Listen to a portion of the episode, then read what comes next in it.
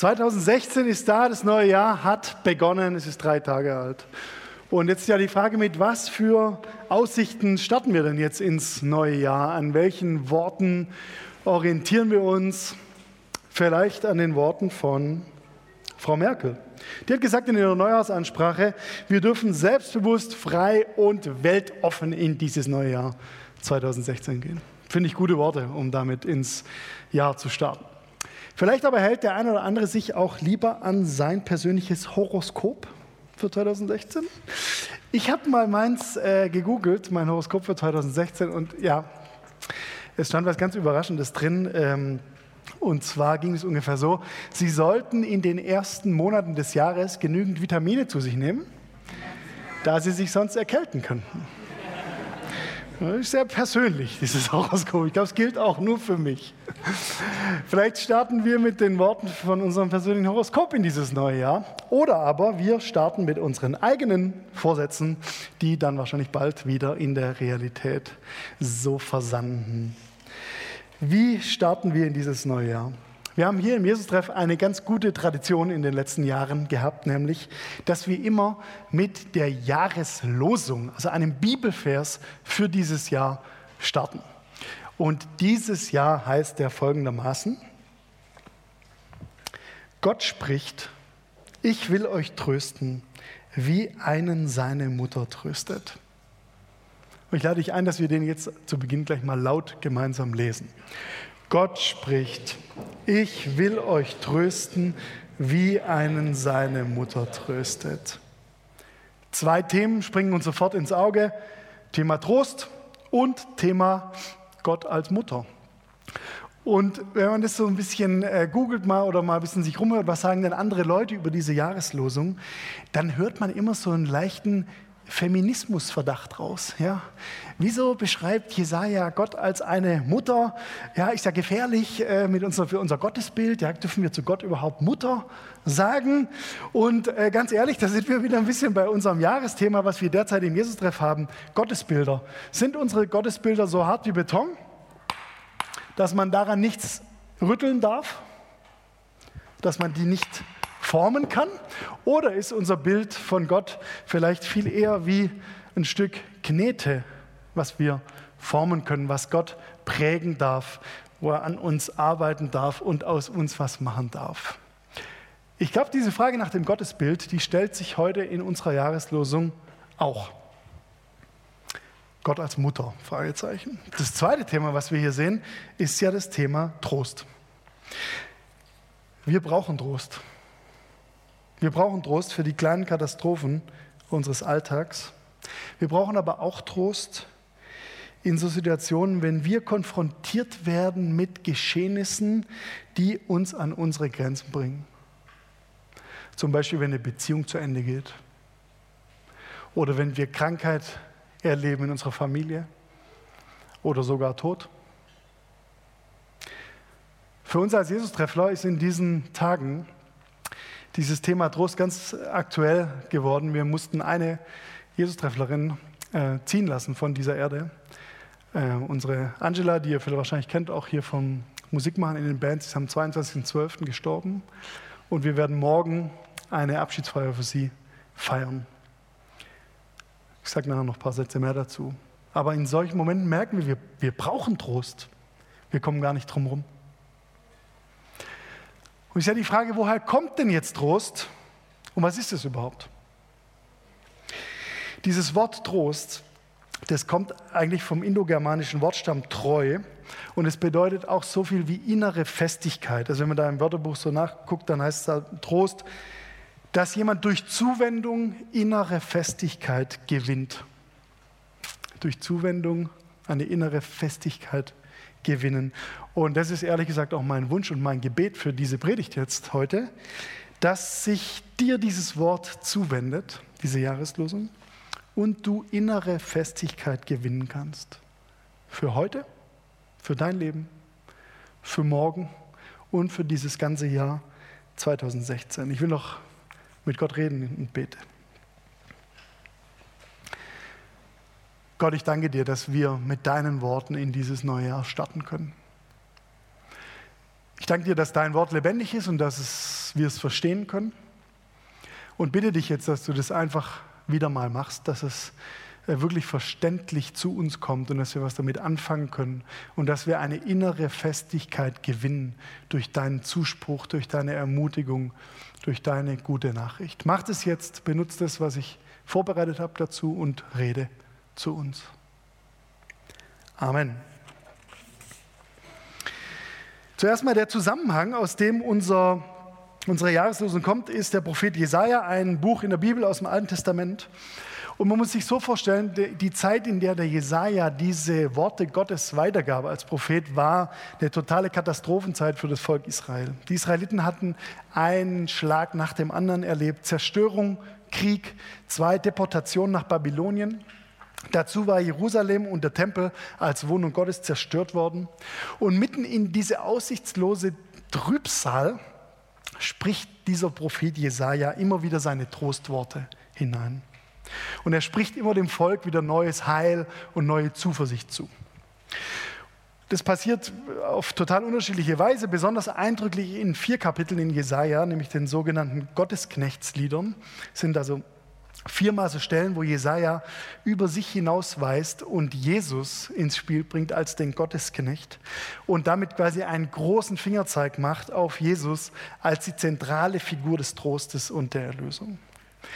Und jetzt sind wir bei unserer Jahreslosung im 66. Kapitel von Jesaja angekommen, im letzten Kapitel. Und in diesem Kontext ist es also dieses Trösten zu verstehen. Es geht jetzt hier also nicht um irgendwie ein, ein, kurzes Trösten, was wir so kennen, wenn uns jemand irgendwie über den Kopf streichelt und sagt, wird schon alles wieder gut, sondern es geht jetzt wirklich um einen existenziellen Trost, der wirklich was verändert. Und jetzt steht in diesem 66. Kapitel ein Vers vor unserer Jahreslosung das folgende. Denn ich, der Herr, sage euch, Frieden und Wohlstand werden Jerusalem überfluten wie ein großer Strom. Ich lasse den Reichtum der Völker hereinfließen wie einen nie versiegenden Bach. Und an dieser Fülle dürft ihr euch satt trinken. In dieser Stadt werdet ihr euch wie Kinder fühlen, die ihre Mutter auf den Armen trägt, auf den Schoß nimmt und liebkost. Und dann kommt der Vers 13. Gott spricht, ich will euch trösten, wie einen seine Mutter tröstet. Frage, was ist eigentlich so besonders am mütterlichen Trost? Dass Gott jetzt sogar sich mit diesem Bild hier in die Gefahr begibt, als Feminist bezeichnet zu werden. Ist Gott Feminist oder ist Gott vielleicht Feministin? Warum können Mütter so gut trösten? Können die das einfach besser? Warum benutzt der Jesaja dieses Bild hier? Haben Mütter eine bessere Tröstetaktik, eine bessere Strategie? Haben die gute Tricks? Ich meine, das kennen wir ja alle. Ähm, kind äh, heult, hingefallen oder so, rennt zum Papa. Papa tröstet, funktioniert nicht. Kind rennt zur Mama, Mama nennt es im Arm. Alles toll. Ja, haben Mütter einfach irgendwie eine bessere, äh, äh, eine bessere Tricks zum Trösten und der Papa ist einfach immer der Loser? Was steckt denn jetzt hier hinter diesem Bild von der tröstenden Mutter? Und vor allem, was bedeutet es denn jetzt heute für uns? Ich möchte dich mal mitnehmen zu diesem Jahreslosungsvers, der uns aus meiner Sicht schon eine Struktur vorgibt, anhand derer wir den jetzt besprechen können. Und da wird hoffentlich eine Hauptaussage, eine Aussage für dich rauskommen und diese Jahreslosung aufschließen. Zuerst sagt Gott, ich will euch trösten. Jetzt kennen wir das ja aus der Bibel, dass sie total unterschiedliche Aspekte von Gott so beschreibt. Bilder, Vergleiche, sind immer Versuche von Menschen, Gott zu beschreiben mit Worten, die eigentlich zu klein sind. Da beschreiben immer Menschen irgendeinen Aspekt vom undurchschaubaren, unbegreifbaren Wesen. Und dadurch kommen auch so viele unterschiedliche Facetten raus. Jetzt sagt unsere Jahreslosung, ich will euch trösten, sagt Gott.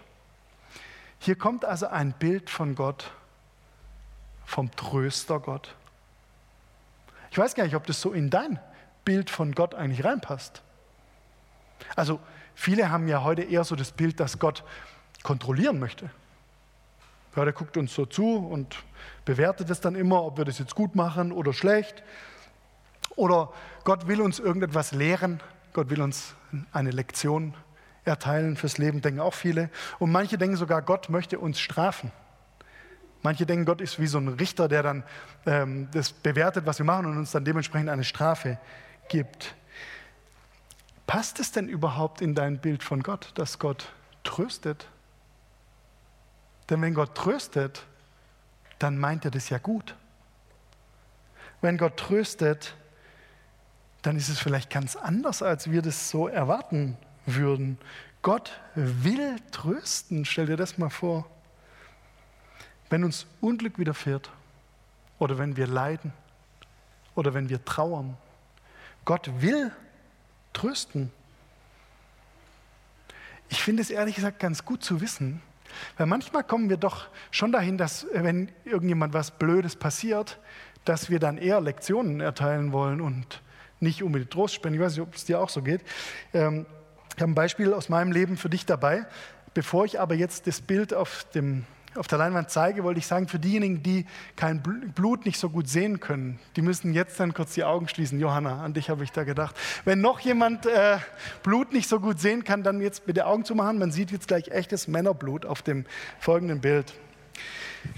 Wörners Knie nach dem Kick auf dem Kunstrasenplatz. Wenn Männer verletzt sind, dann brauchen die keine Belehrungen und keine Lektionen, sondern brauchen die Trost. Und ich glaube es ehrlich gesagt nicht nur bei Männern so. Wenn uns was Blödes passiert oder wenn wir uns verletzen, dann brauchen wir keine Lektionen. Marke, ja, hätte halt nicht gekrätscht. Ja. Hätte halt aufgehört zu kicken. Sowieso schon zu alt. Ja, oder mach halt nächstes Mal vorher schon ein Pflaster drüber. Oder was auch immer. Ja, gibt ja die lustigsten Lektionen, die dann so Menschen erteilen. Bei Unglück brauchen wir keine Lektionen, sondern wir brauchen Trost. Und weißt du was? Gott weiß das. Gott will dir keine Lektion erteilen, sondern er will dich trösten. Was bedeutet es außerdem, wenn er sagt, ich will euch trösten? Naja, das heißt natürlich auch, Gott geht davon aus, dass er uns trösten müssen wird. Denn das Leben ist kein leichtes. Gott hat ja nie versprochen, dass wir keine Leiden erfahren, dass wir keine Verletzungen erleiden, dass wir keine Schwierigkeiten erleben. Ich würde dir vorschlagen, immer aufzupassen, wenn jemand zu dir sagt, glaube nur genug und dir wird nichts Schlechtes passieren. Die Frage ist nämlich nicht, ob du Trost brauchst, sondern wann. Besser, wir lernen jetzt schon Gott als Tröster kennen. Und ich würde dich heute ermutigen, dieses Gottesbild von Gott als Tröster mal mit in dein Sortiment aufzunehmen. Bleib doch nicht so hart wie Beton, sondern lass dich mal kneten und lass dir das heute mal sagen. Gott will trösten. Er ist ein tröstender Gott. Und trösten kann uns nur jemand, wenn er es gut mit uns meint. Jetzt geht unser Vers weiter. Wie einen seine Mutter tröstet. Was soll dieses Bild von der tröstenden Mama? Wir kennen aus der Bibel total unterschiedliche, aber hauptsächlich männliche Gottesbilder. Dafür gibt es auch reichlich biblische Belege. Ne? Also im Neuen Testament wird 261 Mal Gott mit Vater bezeichnet. Auch aus dem Alten Testament kennen wir das, da hören, lesen wir immer von Herr oder Friedefürst oder von Gottesknecht. Das sind alles männliche Gottesbezeichnungen. Ist auch ehrlich gesagt nicht so verwunderlich, denn die biblische Tradition und ihre Gottesvorstellung, die wurden natürlich sehr stark von einem patriarchalen Selbstverständnis geprägt. Und unter diesem Hintergrund ist natürlich jetzt wichtig, dass wir uns auf die Suche machen. Was bringt denn jetzt ausgerechnet den Jesaja dazu, das Bild von einer tröstenden Mama auftauchen zu lassen? Da muss da was dahinter stecken. Und in der Vorbereitung jetzt von dieser Predigt habe ich mich mit ein paar Leuten unterhalten und äh, haben halt so drüber geredet, was das jetzt bedeutet, Gott als Mutter und so. Und da haben ein paar Leute zu mir gesagt, ja Tobi, du musst aufpassen, wie du das in deiner Predigt ähm, rüberbringst, denn viele Leute haben ja vielleicht negative Erfahrungen mit ihrer eigenen Mutter gemacht. Und wenn man denen jetzt sagt, ja, Gott ist eine Mutter, finden die das vielleicht gar nicht so toll. Kennen wir ja auch beim Vaterbild, ja? Wenn wir immer von Gott als Vater reden, aber du hast vielleicht schlechte Erlebnisse oder Erfahrungen mit deinem Vater gemacht, dann wird es für dich Gott immer in einem ganz anderen Licht erscheinen lassen. Also ich habe dann gemerkt, irgendwie darum kann es ja jetzt nicht gehen, wie gut oder schlecht Mütter sind. Ja, wie gut oder schlecht unsere Eltern waren oder so. Ich glaube, es muss einen tieferen Grund geben, warum Gott sich selber hier als Mutter bezeichnet. Und da ist mir klar geworden, es gibt eine Sache, die ist ein Alleinstellungsmerkmal aller Mütter aller Zeiten. So sehr wie sich jetzt heute vielleicht unsere Rollenbilder aneinander angleichen, ja, so sehr Männer von traditionellen weiblichen Verhaltensmustern gelernt haben oder ähm, Mütter von traditionell männlichen, eine Sache, eines werden die Mütter den Vätern immer voraus haben. Sie haben das Kind während der Schwangerschaft unter ihrem Herzen getragen. Die Mutter und der Embryo die haben monatelang eine körperliche, eine spürbare Einheit gebildet. Die waren in ihrem Blutkreislauf verbunden. Die haben jede Bewegung voneinander gespürt. Und dann später beim Stillen hat sich diese Bindung noch fortgesetzt. Und daraus erwächst natürlich eine ganz andere Qualität von Beziehung. Also ich glaube, das Besondere dieses mütterlichen Trostes, das hat genau hierin seine Wurzel.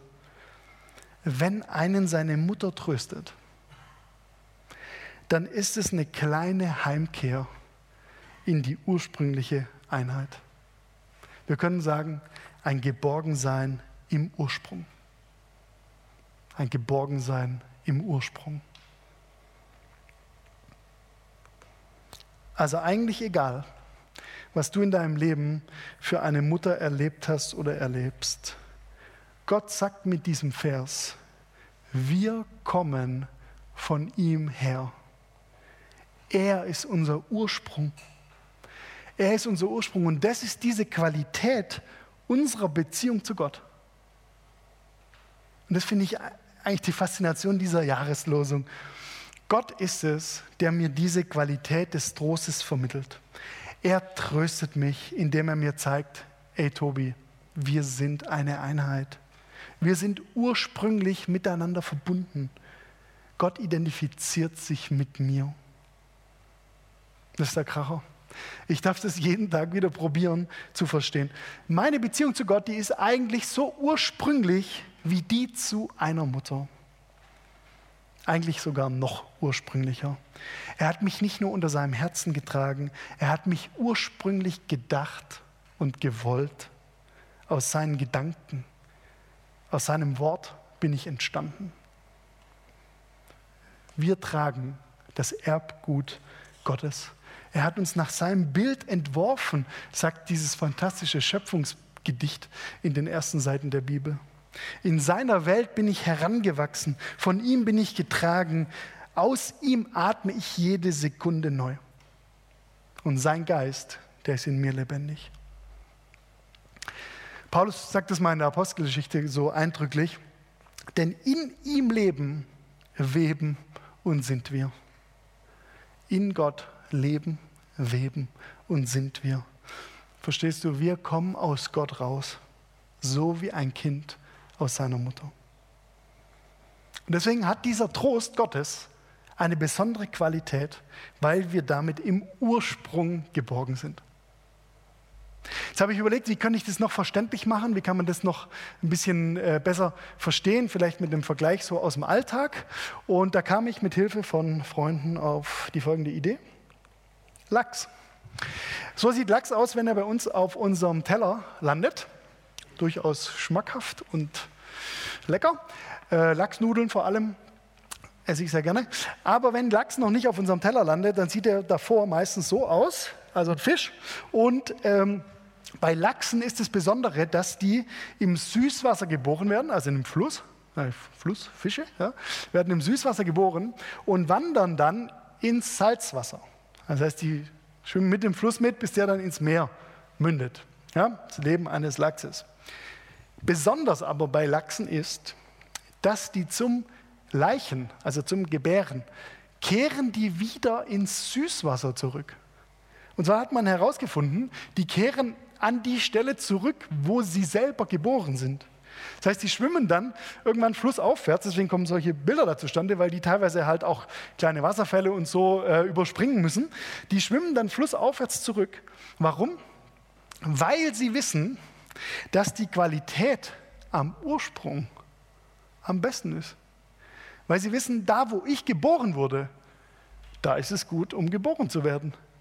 Da wo ich herkomme, ist es gut, damit ich leichen und gebären kann. Die wissen instinktiv, da wo ich geboren wurde, kann ich auch meine Kinder zur Welt bringen. Die kehren zum Ursprung zurück, weil das eine besondere Qualität hat. Der Trost Gottes ist von ganz anderer Qualität als der Trost von Menschen, weil wir von ihm herkommen. Ich liebe dieses Bild von Gott als Mutter, von Gott als Ursprung. Jetzt gibt es äh, bei dieser Beziehung von Mutter und Kind noch ähm, eine dritte Sache, die wichtig ist. Ich habe die genannt, Gott dein Trost. Müssen wir aufpassen. Ist nicht wie der erste Punkt, Gott dein Tröster. Ja, da gibt es einen Unterschied. Für diejenigen von euch, die mitschreiben, nicht wundern. Also Gott dein Trost. Zwischen Mutter und Kind gibt es oft so eine äh, Sache, dass man merken kann, Mütter haben ihren Kindern etwas vererbt, etwas äh, mitgegeben, Eigenschaften oder was vom Aussehen, eine Nase oder Muttermale oder irgendwelche Marotten oder irgendwelche Leidenschaften. Ich habe von meiner Mama auch eine Leidenschaft übernommen. Zwar sieht man sie hier mit einer Espresso-Tasse vor sich. Es ist so, meine Mama, die hat eine extreme Kaffeeleidenschaft. Und zwar hatte die schon eine Siebträgermaschine, da wusstet ihr gar nicht, dass es überhaupt gibt. Ja, da habt ihr noch so aufgebrühten Filter Dings da getrunken. Äh, meine Mama hat schon seit Jahrzehnten eine, äh, eine Siebträgermaschine und ich habe diese Leidenschaft von meiner Mama geerbt. Ja? Also ich trinke auch sehr gerne sehr guten Kaffee. Und daran kann man zum Beispiel erkennen, Monika und ich, wir sind verwandt. Ich komme von ihr her. Ja? Sie hat mir was mitgegeben für mein Leben. Aber ganz ehrlich, selbst wenn sie mir diese Eigenschaft nicht mitgegeben hätte, bliebe sie ja doch meine Mutter. Wir tragen auch einige Gottleidenschaften in uns. Ich sehe die zum Beispiel bei euch. Ich sehe bei euch Liebe für Menschen, eine Gottleidenschaft. Ich sehe bei euch Gnade für Leidende, eine Gottleidenschaft. Ich sehe bei euch Hilfe für Flüchtende, eine Gottleidenschaft. Leidenschaft. Aber selbst wenn ich das bei euch nicht sehen würde, Gott bleibt trotzdem dein Ursprung. Woran liegt es? Naja, weil wir Kinder sind und bleiben. Auch wenn ich mich von Gott emanzipiere, wie ich mich von meiner Mutter emanzipiere, auch wenn ich mich von ihm abwende, auch wenn Gott mir diese Freiheit lässt und ich meine eigenen Fehler machen darf, trotzdem bleibt doch diese Verbindung bestehen. Unsere Mutter bleibt ja unsere Mutter, wir können die nicht irgendwie loswerden oder austauschen. In unserer Beziehung, die Gott zu uns hat, liegt der allerbeste Trost. Gott selber ist dieser Trost. Wir können ihn nicht loswerden. Er wird unser Ursprung bleiben, ob wir wollen oder nicht. Auch wenn du nicht mehr an Gott glauben kannst. Gott glaubt an dich. Oder auch wenn du nichts mehr von ihm wissen willst. Er interessiert sich an dir. Auch wenn du an seiner Existenz zweifelst. Er zweifelt nicht an dir. Und auch wenn du vielleicht denkst, du verstehst ihn nicht mehr. Er versteht dich deine Herkunft von Gott, die wird nicht durch dein Verhalten, nicht durch deinen Glauben, nicht durch dein Nichtglauben, nicht durch dein Zweifeln und nicht durch dein Versagen beeinflusst. Deine Mutter bleibt deine Mutter und dein Gott bleibt dein Ursprung und dein Ziel. Wir werden uns morgen von dieser Frau verabschieden um 13 Uhr auf dem Friedhof von Eichtal-Krötzing. Und du bist herzlich eingeladen, dabei zu sein. Angela hat äh, jahrelang hier bei uns in der Jesus-Treff-Band mitgesungen. Ich habe im äh, Juni vergangenes Jahr mit ihr noch ein Interview hier vorne geführt über ihr Leben und über ihre Krankheit, über ihr Leiden. Und jetzt ist sie uns also nach elf Jahren langer Krankheit vorausgegangen. Und dieser Abschied jetzt, den wir schon die letzten Tage vorbereitet haben, der fällt uns schwer. Fällt uns sogar sehr schwer, dass wir sie jetzt schon gehen lassen mussten. Und mein Trost in diesen letzten Tagen ist eigentlich hauptsächlich der, dass ich weiß, der Gott, an den sie glaubte, der ist jetzt immer noch ihr Gott. Das hat sich ja durch den Tod jetzt nicht geändert. Ich weiß, dass sie in ihrem Ursprung ist, in Ewigkeit geborgen. Sie hatte am Ende in ihren letzten Tagen dann arge Atemschwierigkeiten, weil es Metastasen in der Lunge gab. Und als ich jetzt mich an diese Jahreslosung annäherte, habe ich auf Hebräisch mal nachgeguckt, was denn dieses Wort trösten heißt. Und das heißt auf Hebräisch Naham. Und da steht original im Lexikon das folgende: Wo die Wurzel Naham im Alten Testament verwendet wird, geht es um einen Vorgang der Erleichterung. Wie er zum Beispiel im Fall einer Atemnot durch tiefes Luftholen vorausgesetzt ist. Bezogen auf die Bedeutung trösten ergibt sich daraus die Konsequenz, dass dieses geschieht, um einem anderen das Aufatmen und die Rückkehr ins Leben zu ermöglichen. Naham bedeutet, wir können aufatmen. Wenn wir von Gott getröstet werden, können wir aufatmen. Gott hat Angela nahamt. Und morgen bei ihrer Abschiedsfeier, da will er uns nahamen. Wir verabschieden uns von ihr, ja, aber in dem Wissen, dass auch der Tod es nicht schaffen wird, uns von unserem Ursprung, von unserer Mutter Gott abzutrennen. Mit diesem Trost können wir aufatmen und da können wir zurück ins Leben. Ich finde das Wahnsinn. Der beste Trost ist, dass wir geborgen sind im Ursprung für Zeit und Ewigkeit. Lass dir das heute doch mal sagen. Gott sagt, ich will euch trösten, wie einen seine Mutter tröstet. Gott ist ein Tröster. Er will trösten. Er weiß, dass wir Trost brauchen. Und Gott ist dein Ursprung. Ist die beste Qualität des Trostes, weil wir von Gott herkommen und wieder auf ihn hinleben. Und Gott ist dein Trost. Er bleibt unser Ursprung egal was passiert. Wenn wir also heute fragen, mit welchen Worten können wir in dieses neue Jahr starten, bin ich so froh, dass wir uns nicht an unserem Horoskop orientieren müssen, auch nicht an unseren eigenen Vorsätzen und auch nicht an der Ansprache der Bundeskanzlerin.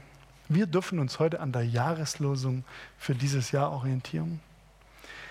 Weil wir wissen, dass wir die unterm Jahr oft mal so gern vergessen haben wir im Jesus-Treff auch dieses Jahr wieder Jahreslosungskärtchen gedruckt mit einem eigenen Jesus-Treff-Design. Und wir werden die dir gleich persönlich überreichen, wenn du das möchtest. Und vielleicht hängst du die dir dann bei dir zu Hause auf, so ein Pflasterformat. Ja. Kann man sich immer daran erinnern, in den Situationen, in denen man diesen Trost braucht. Ähm, wird gleich folgendermaßen ablaufen. Die Debbie, die Johanna der Jan und ich, wir werden uns hier im Raum verteilen mit einem Stapel von diesen Karten. Die Band wird ein Lied spielen und während dieses Liedes kannst du dann zu einem von uns kommen und wir werden dir diese Jahreslosung einfach nochmal persönlich sagen, weil wir glauben, dass darin der Trost liegt, dass du dieses Wort Gottes hörst und dann darfst du das Kärtchen mitnehmen. Egal, was uns in diesem Jahr widerfährt, mit diesem Wort Gottes können wir getrost leben. Amen.